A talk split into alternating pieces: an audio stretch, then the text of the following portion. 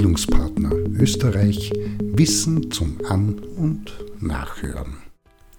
Ein Beitrag zum Thema Ganzheitlichkeit. Das ist der wichtigste Schlüssel der Entwicklung und da heißt es dann beispielsweise in pestalozzischem Sinn mit Kopf, Herz, Hand und selbstverständlich später dazu gemischt mit Humor. Hm, ganzheitlich und mit allen Sinnen.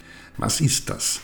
Was ist Ganzheit? Ganz bedeutet im ursprünglichen Sinn heil, unverletzt und vollständig. Demnach müsste das, was mit Ganzheit bzw. Ganzheitlichkeit gemeint ist, die systematische Betrachtung einer Sache oder Person in Hinblick auf die Vollständigkeit aller Teile bzw. Elemente, eingeschlossen die Eigenschaften, Beziehungen und Wechselwirkungen untereinander sein. Das ist, genau betrachtet, schon eine große Herausforderung.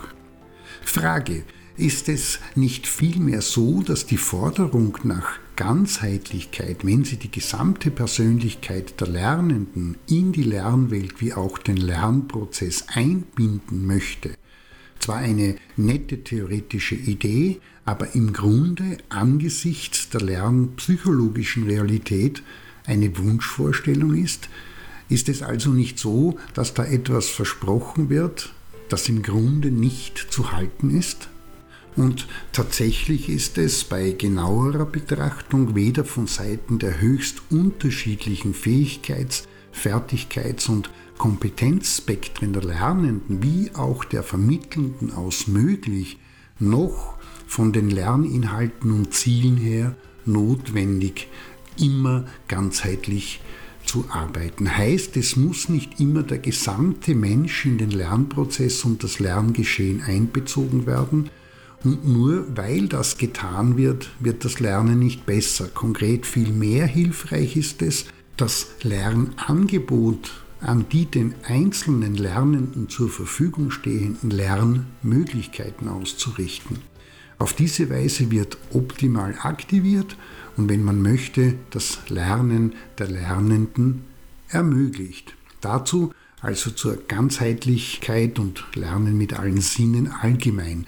Und das kennt Frau, Mann und divers aus eigener positiver wie auch aus negativer Erfahrung, ob etwas in der Nachbetrachtung sinnvoll, hilfreich oder nützlich gewesen ist und wurde, hängt nicht so sehr davon ab, wie viele Sinne bei der Begegnung, Beschäftigung bzw. Auseinandersetzung mit dem Inhalt aktiviert wurden oder waren.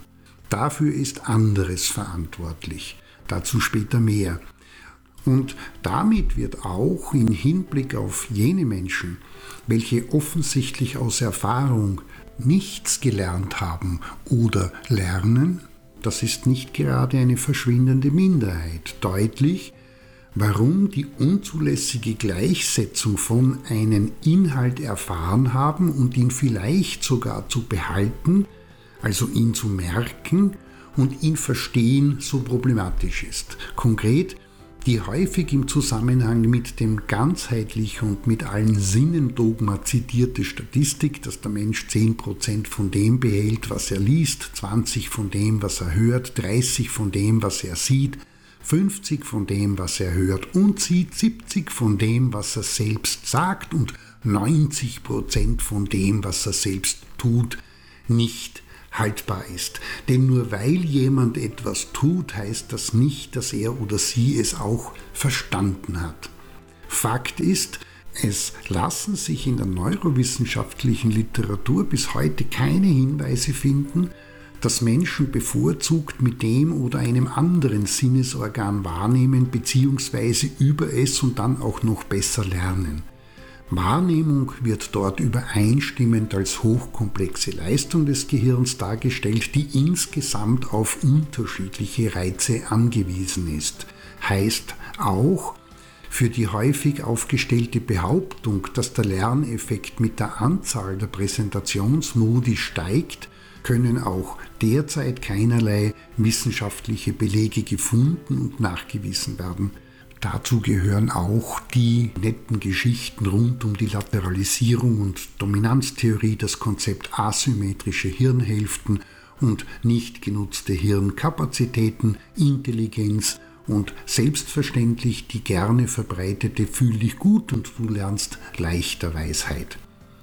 Und noch ein Schäuferl nachgelegt, bitte nicht falsch verstehen, Spaß, Humor und konkretes Tun sind wichtig, aber das Gewinnen von handlungs- und einstellungsrelevanten Erkenntnissen aus praktischen Tätigkeiten setzt voraus, dass es vorab so etwas wie Neugier und Interesse an diesen und neuen Erkenntnissen gibt, ein entsprechendes Vorwissen besteht und die kognitive Verarbeitung grundsätzlich bzw. entsprechend möglich ist.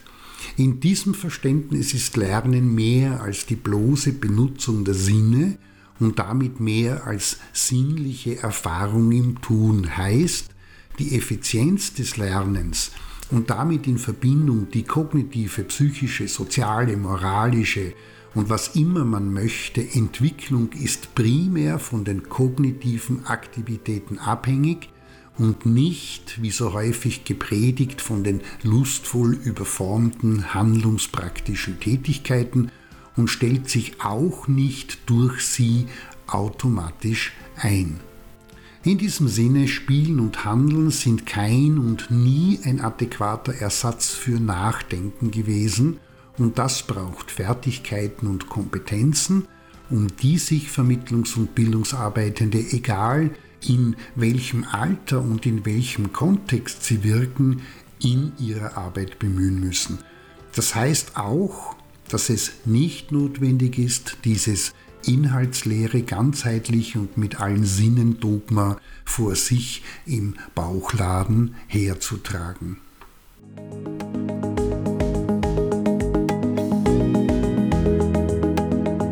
Das war Bildungspartner Österreich Wissen zum An- und.